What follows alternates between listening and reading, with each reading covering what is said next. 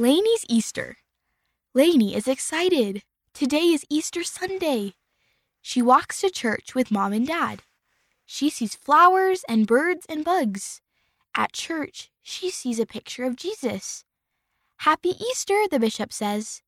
Jesus loves you. Lainey smiles. She loves Jesus too. End of Lainey's Easter, read by Margot Patello.